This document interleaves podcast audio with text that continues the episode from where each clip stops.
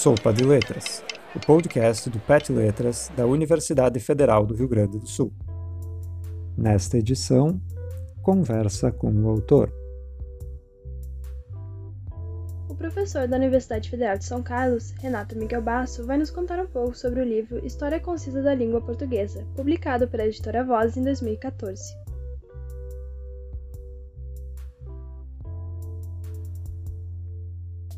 Oi, gente. Vou falar um pouco sobre o livro História Concisa da Língua Portuguesa, que eu escrevi com é, meu grande amigo, é, o professor Rodrigo Tadeu Gonçalves, professor de latim e literatura clássica da Universidade Federal do Paraná e publicado pela editora Vozes. Bom, é um livro que, como o próprio nome diz, é uma história da língua portuguesa, né? um livro de linguística que conta um pouco da origem e das mudanças pelas quais passaram o indo-europeu, o proto-indo-europeu, o latim, a ideia do latim vulgar, o português. E ele também é conciso, porque, claro, a história de uma língua documentada há tantos séculos como é o português, o latim, etc. e tal, pode ser um volume gigantesco, então a gente resolveu condensar um pouco, ou tentou condensar um pouco, né? Se é que dá para falar que é um livro condensado no seu tamanho, mas é, acreditem. Uh, é um livro que foi muito interessante fazer, foi muito, muito prazeroso fazer. Ele é o resultado de experiências em aulas, né, tanto minhas quanto do, do Rodrigo. E foi muito gostoso trabalhar no livro. Assim. A gente tentou escrever o máximo possível com uma linguagem que fosse acessível, mas não banal. Né? A gente queria que tudo que a gente falasse fosse inteligível, fosse aprendido pelo leitor, mas nem por isso a gente tentou subestimar é, o, o leitor ou escrever coisas que fossem não que não fossem muito fiéis aos conceitos necessários, né? Por isso tem alguns capítulos um pouco mais cabeludos do que os outros em termos de dificuldade, mas em geral Além de ser conciso, o livro tentou ser bastante acessível. É uma coisa que tanto eu quanto o Rodrigo a gente preza muito, acho que desde sempre, né? Então, a gente tentou fazer um livro que fosse agradável e acessível.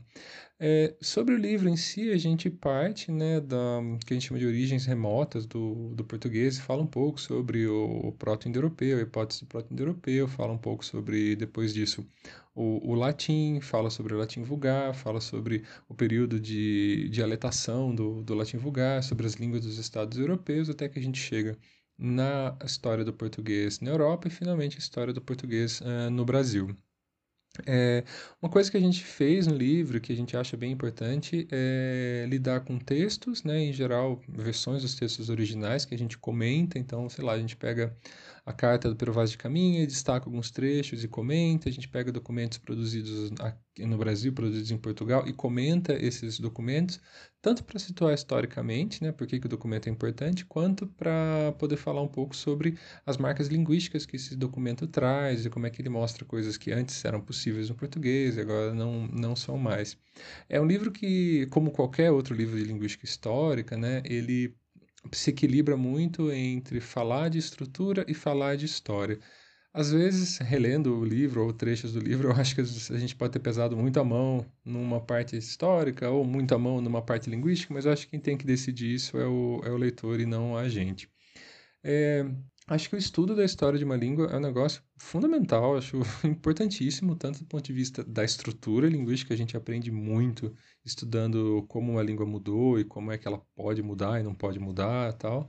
E a gente também aprende muito sobre a história externa de uma língua, né? sobre os fatores não linguísticos que muitas vezes motivaram algumas mudanças linguísticas ou o período pelas quais a língua passou, né? Então, realmente, acho que é um tipo de estudo que junta numa, num único problema uma série de conceitos de várias ordens. Então, eu lembro que para fazer esse livro a gente teve que ler um pouco sobre demografia, um pouco sobre economia, muito sobre história, um tanto sobre geografia, coisas que, em geral, um linguista se não lê muito, mas é legal que, que, leia, né? Então acho que é, estudar a história de uma língua abre a porta uh, para uma enorme interdisciplinaridade necessária, né? Realmente acho que não dá para fazer linguística histórica sem você ter algum, algum nível de interdisciplinaridade, no sentido de realmente pensar como é que um fator geográfico pode ter influenciado uma certa mudança linguística, é, né? Então acho que isso é realmente importante. A gente também tenta usar, na medida do possível, alguma iconografia, né? Porque acho que é importante ilustrar também a época em que uma certa variedade da língua era falada com elementos extralinguísticos, então a iconografia ajuda. A gente usa alguns mapas, eu queria ter usado muito, muitos mapas, né, que eu gosto muito de mapas, mas ok, não, não vamos exagerar também, então tem alguns mapas importantes, eu acho. Uh, é isso, acho que é um, é um livro que eu gostei demais de fazer, tenho muito orgulho dele. É... Acho que ele deve ser o primeiro de vários livros sobre história do português. Não que eu vou fazer, mas eu acho que muita gente poderia fazer, muita gente anda fazendo. Quanto mais histórias sobre o português, é melhor, né? Para a gente aprender mais coisas. Uh, bom, acho que é isso. Espero ter ajudado um pouco nessa minha fala sobre o livro para entender qual era o objetivo dele, por que, que a gente fez e assim por diante. Até.